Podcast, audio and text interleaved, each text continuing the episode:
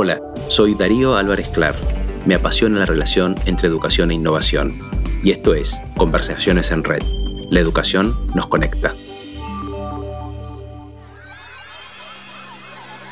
En el episodio de hoy vamos a hablar de educación y transformación, de cómo mejorar los sistemas educativos, la formación de los profesionales y la gestión pública. Para eso, conversaremos con un especialista y una apasionada de la educación, Agustina Blanco, quien ha trabajado en instituciones educativas, en organizaciones, en el sector público, ha sido funcionaria. Y hoy, desde el mundo privado, sigue proponiendo políticas y acciones que puedan generar redes de trabajo entre instituciones y educadores y generar, a partir de datos concretos, resultados para la mejora. Bienvenidos a esta nueva conversación. Soy Agustina Blanco, me apasiona la educación y particularmente ver cuando los sistemas educativos mejoran. Un gusto, Agus. Gracias por este tiempo.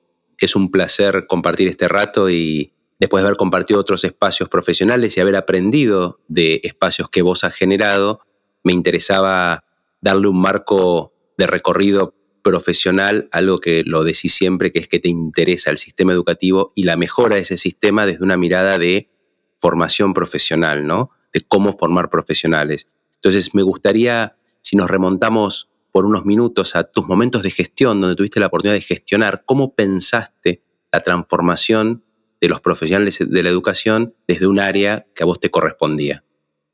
Bueno, hola Darío, un placer también poder conversar con vos. Sabes que respeto tanto también el, trabajo increíble que ustedes hacen. Y bueno, a lo largo de mis más de 20 años en educación, uno tiene, viste, como esos momentos en los que siente, o por ahí etapas en los que siente que tuvo oportunidad de generar de algún modo, de contribuir con mayor impacto.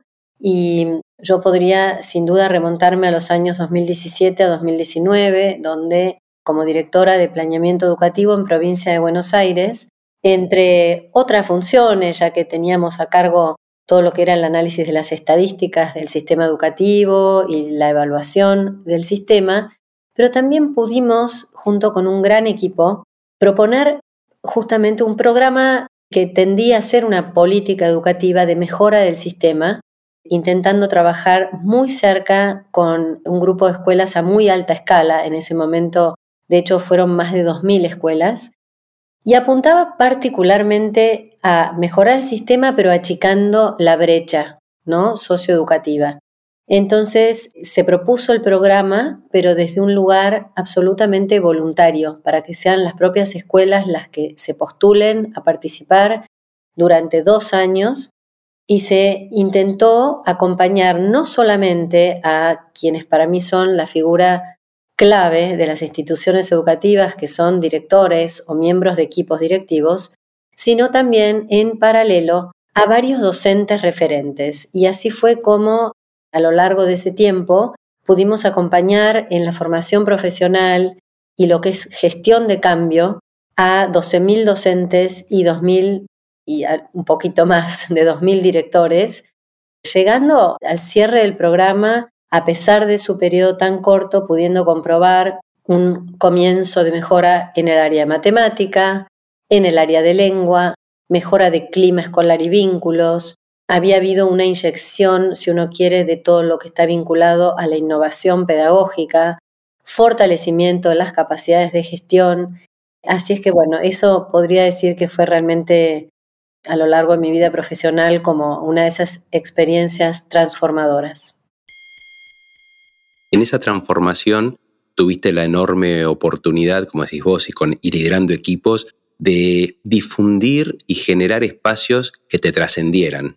Cuando hablas de innovación, uno habla de transformación, uno habla de cambio, uno habla también de sostenimiento de algunas prácticas, pero conlleva algo que en tu práctica de gestión estuvo siempre muy claro, que es la innovación sí, pero con recolección de datos, con medición de impacto. Y al mismo tiempo que ese impacto pudiese replicarse en redes de trabajo. estas dos son como mantras, como lógicas que vos lo llevaste desde la gestión, después hablaremos de tu actual desarrollo profesional, ¿no? Pero la innovación medida, comparada, midiendo impacto y generando impacto en nuevas redes y en nuevos profesionales. ¿De qué se trata este entramado que has propuesto siempre. De hecho, el programa justamente lo llamamos Red de Escuelas de Aprendizaje y hablábamos de como si fuese una doble formación de redes. Al interior de cada escuela, comienzo por ahí, que es lo prioritario, y luego entre escuelas.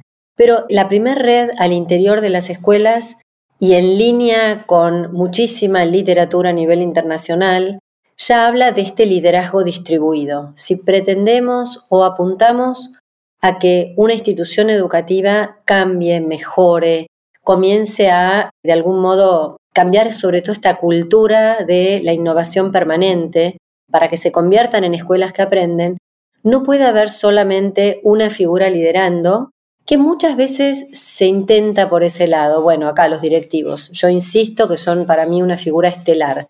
Sin embargo, lo que decíamos es de mínima que haya seis, siete referentes líderes y ellos sabrán que otros conformar esta mesa, que es como una mesa estratégica. Entre ellos ya de por sí comienzan a tejer esta red fundamental que inicia un movimiento y un cambio hacia la mejora continua y la innovación. Por otro lado, el trabajo de las escuelas entre ellas, que esto, además de lo que aprenden, porque nada como aprender entre colegas, porque cada uno de los que, digamos, formaban parte del programa, traen consigo experiencia, años de conocimiento. Entonces siempre decíamos que el conocimiento fluya, el conocimiento viene por todos lados, pero además lo que tiene esta red entre escuelas es una potencia fenomenal en términos de motivación, porque si no hay cierta soledad en el liderazgo. Creo que eso cualquiera que está en posición de liderazgo a veces lo siente. Así es que estas dos redes y lo que decía respecto de datos y evidencias, sin lugar a duda, en el caso de este programa nosotros medíamos avances, tomando por ejemplo la prueba estandarizada nacional en Argentina, que es aprender, tomábamos todo lo que son las estadísticas de la propia provincia, en el caso de provincia de Buenos Aires era la Dirección General de Educación, que tenía su propio sistema de información, entonces tomábamos todo lo que eran los índices, bueno, de abandono, de terminalidad, de promoción, de repitencia, y en términos de lo que era clima escolar, medíamos desde encuestas, un poco más cualitativamente, que a veces sabemos que tiene ese elemento de subjetividad, pero de igual modo había que medir. Y los directores, a su vez, también aprendían a justamente liderar lo que es la gestión estratégica, tomando ellos mismos y estando constantemente informados de sus propias estadísticas y datos. O sea que esto era central, era parte del corazón de lo que es realmente un verdadero, una verdadera gestión de cambio. Además, en educación, donde uno está acostumbrado muy fuertemente a lo quali y no a lo quanti, ¿no? Cómo pasar de la opinión y de la percepción de estamos bien, estamos mal al dato, al dato relevante, comparativo, analizado a lo largo del tiempo, y cómo pasar de esta sensación de cuando nos reunimos, hacemos catarsis, compartimos los padeceres, pero no aprovechamos la potencia de lo que hicimos, la complementariedad. Es romper de alguna manera algún paradigma, ¿no? De la reunión, la sala de profesores, la reunión de colegios, no es solamente para decir estamos todos igual de mal y es un consuelo y me voy, sino podemos ser transformadores. Y por otro lado, decir, ¿cuán bien o mal estamos. Salir de esa subjetividad a la objetividad de los datos, ¿no? Son dos procesos muy potentes y muy transformadores de un sistema que está acostumbrado a otra cosa. Totalmente. Y creo que, así como bien decís, no es solamente sintámonos unidos en esto de que, sobre todo cuando hablamos de la, bueno, en las escuelas estatales en provincia de Buenos Aires, nosotros éramos más que conscientes de tantas falencias ¿no? que hay, que existen, que son reales. Entonces, es muy lógico, es muy humano esa por ahí queja que existe, porque siempre hay que mejorar infraestructura o hay que buscar más material pedagógico o formación de alta calidad. Perfecto, pero también hay tanto, Darío, que ocurre bueno, pero es tanto, tantos profesionales, tantos docentes motivados, con vocación, con ganas de mejorar, tantos directores, y esto siempre insisto, me saco el sombrero por ellos, que dan mucho más de lo que uno imaginaría, o sea, de los que van y buscan a los chicos para que no dejen la escuela, que cuando comienza un movimiento con las características de, por ejemplo, lo que estamos nombrando como es red de escuelas, también comienza a verse esa motivación muy particular que inyectan los propios estudiantes. Esto es tan contagioso que si justamente las redes, además de poder compartir los desafíos y los problemas, comparten buenas prácticas, comparten el porqué de la motivación, que muchas veces es intrínseca también, ¿no? Uno quisiera mejorar el sistema desde lo intrínseco, desde lo extrínseco, todo, pero hay cuestiones que son difíciles de poder de entrada saber qué es lo que va a generar ese incentivo mayor, que en las redes comienza a suceder. Eso hay que compartirlo, porque ahí es donde la red te potencia verdaderamente. Absolutamente, yo hago el paralelo a veces de un área que no tiene que ver con la educación, pero que en algunos puntos se toca, que es la medicina, ¿no? Digo, cuando los médicos pueden hablar en un formato de Ateneo de las peores cosas que les puede pasar hasta perder un paciente, cómo un docente no puede hablar de lo peor que le puede pasar y de lo mejor para que no sea un aprendizaje solitario, es decir, capitalicemos la experiencia de otros. Cuando yo te escuchaba desde tu rol no solo profesional, sino de gestionadora decir esto, y uno veía testimonios, era qué importante, porque ya no era lo ambicional, es en ese contexto que es parecido al mío, yo lo podría hacer y además me quedo con el contacto de esta persona, puedo replicarlo, y que no sea la carencia, la falta de recursos, de contexto, a veces hasta de la propia familia, la excusa para, bueno, no lo voy a intentar. Es un gran motor. Totalmente. Hay una figura que a nosotros nos gustaba y todavía continuamos usándola mucho, que es este círculo de influencia versus el círculo de preocupación. Una vez que un educador se para mucho más en ese círculo de influencia, donde verdaderamente pueden incidir es fenomenal lo que pasa, porque entonces ya la energía se enfoca ahí.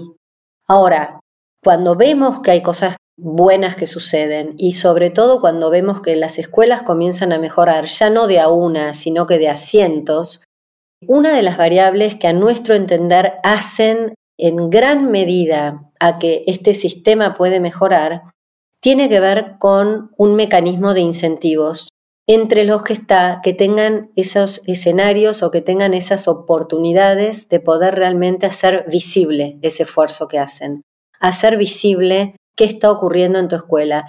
Entonces, en cualquier programa, hoy por hoy defiendo muchísimo más que antes todavía esta idea porque la vimos implementada, cuando las escuelas trabajan, trabajan en red, comienzan a ver mejoras, como digo, cuando entre ellas comparten buenas prácticas que uno no sabe por dónde va a ser donde más avancen ni por qué, hasta que lo empiezan a ver realmente y como decís vos, basado en evidencias, pero que tengan los espacios donde lo puedan hacer visible. Entonces nosotros comenzábamos con rondas de directores, manejar este nivel de escala era complejo, aún así se hacía. Rondas a veces de 200, 300, 400 directores se formaban juntos, se acompañaban, pero a fin de año, hubo un año en el que compartieron a fin de año un par de días en Mar del Plata y hacían hasta charlas TED contando sus buenas prácticas y sus logros. El segundo año se les entregó un certificado y un postítulo en el Teatro Colón. Lo pongo de ejemplo porque si estas escuelas con semejante esfuerzo logran mejorar, hay que reconocerlo y hay que darles voz, porque si no, es como que uno se queda, no sé, sin energía, sin nafta, ¿no es cierto? siendo la complejidad que tiene mejorar sistemas educativos. Así es, y además estás hablando de un contexto como la provincia de Buenos Aires, que es tan no solo grande y extensa, sino heterogénea, con perfiles tan distintos, y donde justamente esa complementariedad y ese aprendizaje es inspiracional, porque a veces uno, viendo otras realidades, si él pudo, si ella pudo, si es en esa escuela se puede, yo no puedo decir que no, ¿no? Tal cual. Es un gran impulso para decir, no tengo derecho a decir esto, porque muchas veces los educadores, en la época sobre todo de agotamiento y cansancio, empezamos a buscar culpables. En el niño que no aprende, en la familia que no educa, en la inspectora, en el sistema, en el ministro, en el presidente. Pero hay que recoger ese ovillo y decir, bueno, ¿y desde mí qué? Desde mi propia tarea, en este contexto, en esta realidad. Y cuando yo te escuchaba, digo, yo he visto datos que vos has presentado desde tu rol, y digo, cuando uno recaba datos, investiga, evalúa los resultados de las evaluaciones, aprender y demás, también está mirando qué requerimos desde la docencia aprender distinto para enseñar distinto. ¿Qué es aquel modelo de formación del educador que quedó de modé y que no puede esperar que la realidad se transforme, uno tiene que transformarse y a esto intrínseco que vos decías, que surja de mí, qué herramientas nuevas tengo que adquirir, qué tengo que aprender, y por eso me pareció tan potente esto del postítulo. Decir, bueno, tengo que tener un paradigma distinto de aprendizaje y yo soy un actor más de este sistema, pero tengo que romper parte de mi, mi esquema y no ser un diagnosticador, ¿no? Tal cual. Y me gustaría complementar estas ideas tuyas con también volviendo un poco a ese uso de datos, en algo que para mí, de vuelta, lo traigo con fuerza, pero simplemente poniendo énfasis a las muchísimas investigaciones, experiencias que hay en el mundo, ¿no? A nivel global. Y es que si se quieren mejorar sistemas educativos, empecemos por una sola institución, pero ni hablar de un sistema educativo, cuando realmente se busca en cierto tiempo que esto se logre, cada escuela lo hará a su manera, eso sin duda, porque de vuelta trabajamos con personas y cada cual tiene su magia y su talento, y sus equipos también, con su propia idiosincrasia, con sus características. Pero lo que no podemos es no basarnos en la gestión de cambio y en la gestión estratégica. Entonces, cuando esto se logre, cuando el docente comienza a tener más claridad de, ah, perfecto, podré hacerlo con mi estilo, Podré innovar más o innovar menos, pero no puedo no tener una meta clara. Entonces, para poder mejorar sistemas educativos tiene que haber claros objetivos y claras metas cuantitativas. Entonces, esto hace que ellos puedan ir monitoreando, puedan flexibilizar si tienen que hacer un cambio de paso durante el proceso, esto es justamente ese espacio de maniobra para decir, lo estamos haciendo de esta manera, pero si esto vemos que no está funcionando, podemos hacer un cambio sobre la marcha, no esperemos dos años después, que quizás vemos que no pasó nada. Esta es gestión de cambio pura, basarnos en datos de inicio, setear objetivos y metas, comenzar planes de acción y volver a medir. Ese es el círculo más virtuoso que existe para lo que es la mejora de sistemas en alta escala y tan convencida estás de esto, tanta evidencia tenés al respecto, sos una estudiosa de estos temas, que hoy ya no en la gestión estatal, seguís comprometida en la misma línea del mismo trabajo.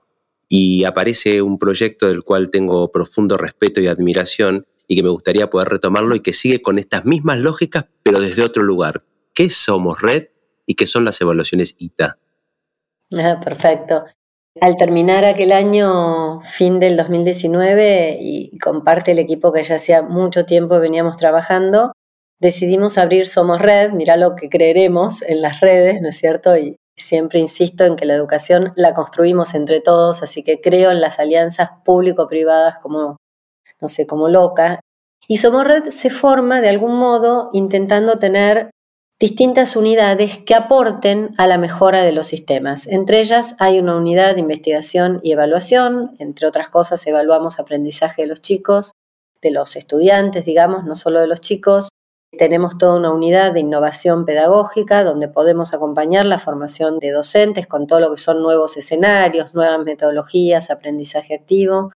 Tenemos una línea muy fuerte de gestión estratégica donde desde ya acompañamos directores y estamos más que nada focalizados en hacer alianzas mayormente con gobiernos, triangulando con la sociedad civil y con empresas, donde se van tomando decisiones de mejora de un distrito o mejoras a través de programas de escala con distintas provincias.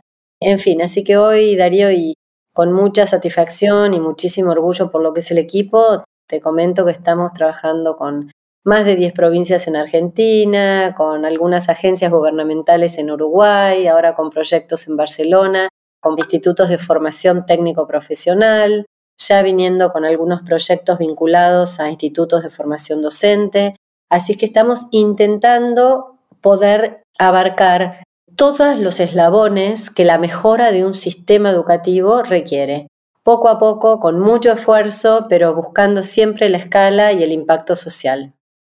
Es maravilloso, pude entusiasmarme cuando conocí el proyecto en sus inicios, me fascina la propuesta y creo que vos antes lo mencionabas y a mí me gustaría volver a rescatarlo, hablas de lo público y lo privado. Yo digo que en muchos aspectos de la vida, pero especialmente en educación, las mesas tienen que ser mucho más diversas. Lo público y lo privado tienen que tender puentes. Tenemos que pensar en creación de una ciudadanía, tenemos que pensar en la complementariedad de profesionales. Y cuando vos estás comentando el impacto que tiene Somos Red en tan poco tiempo, porque no dijiste el año en que vos dijiste después del 19, pero en tan poco tiempo se hizo visible, se difundió, tiene que ver creo que con la expertise, tiene que ver con la experiencia personal, con la potencia de los equipos, pero más creo que con la claridad de que esto es un trabajo 360, donde recojo información, donde la puedo medir, donde esa información nos ha pasado a nosotros, aplicando las evaluaciones CITA en los colegios de la red, tener un feedback, tener una interpretación, tener una vuelta de evaluación y este diálogo permanente, una espiral, ¿no? Algo que no se cierra, sino que tiene una vuelta, que me encuentro en otro punto, para lo cual me tengo que desarrollar profesionalmente y como equipos tenemos que gestionar cada vez más estratégicamente y no mirándonos el ombligo, sino juntándonos con otros que están en situaciones parecidas o muy diferentes, complementándonos. O sea que aquello que vos pensaste, propusiste, impulsaste desde la gestión con equipos, hoy, desde otro rubro, desde otro lugar, desde el mundo quizás de lo privado, volvés a pensar en lo mismo, en una educación de calidad, de alto impacto y que genere ciudadanos cada vez más potentes y capaces de modificar su entorno, ¿no? Tal cual. Y ahí de nuevo vuelven a activarse esas redes, ¿no? Eh, por eso hablamos de redes también en términos de lo público y lo privado, redes intersectoriales, donde cada cual hace su aporte y algún modo de sintetizar lo que recién mencionabas, que tal cual lo graficaste muy bien, pienso de vuelta en este círculo virtuoso que es la mejora continua. La mejora continua desde el lugar y línea de partida que tenga, ya sea una institución privada o pública, dónde quiere llegar y esto es año a año.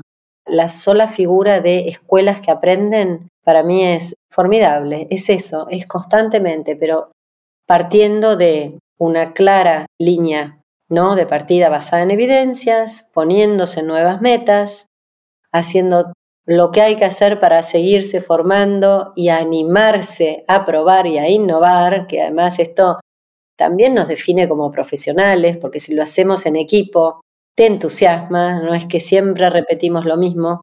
Vos nombraste los médicos, los traigo también acá. Constantemente tenemos que seguirnos formando, pero tenemos que tener claridad de horizonte.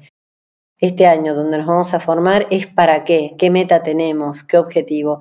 Así es que, bueno, por eso nuestro equipo de algún modo sí pone mucho foco en lo que es como un equipo especializado en lo que es análisis de datos, relevamientos de datos, procesamiento, y que quizás no es lo que más veo en, por ejemplo, en, educación, digamos, hasta en equipos muchas veces de gobierno.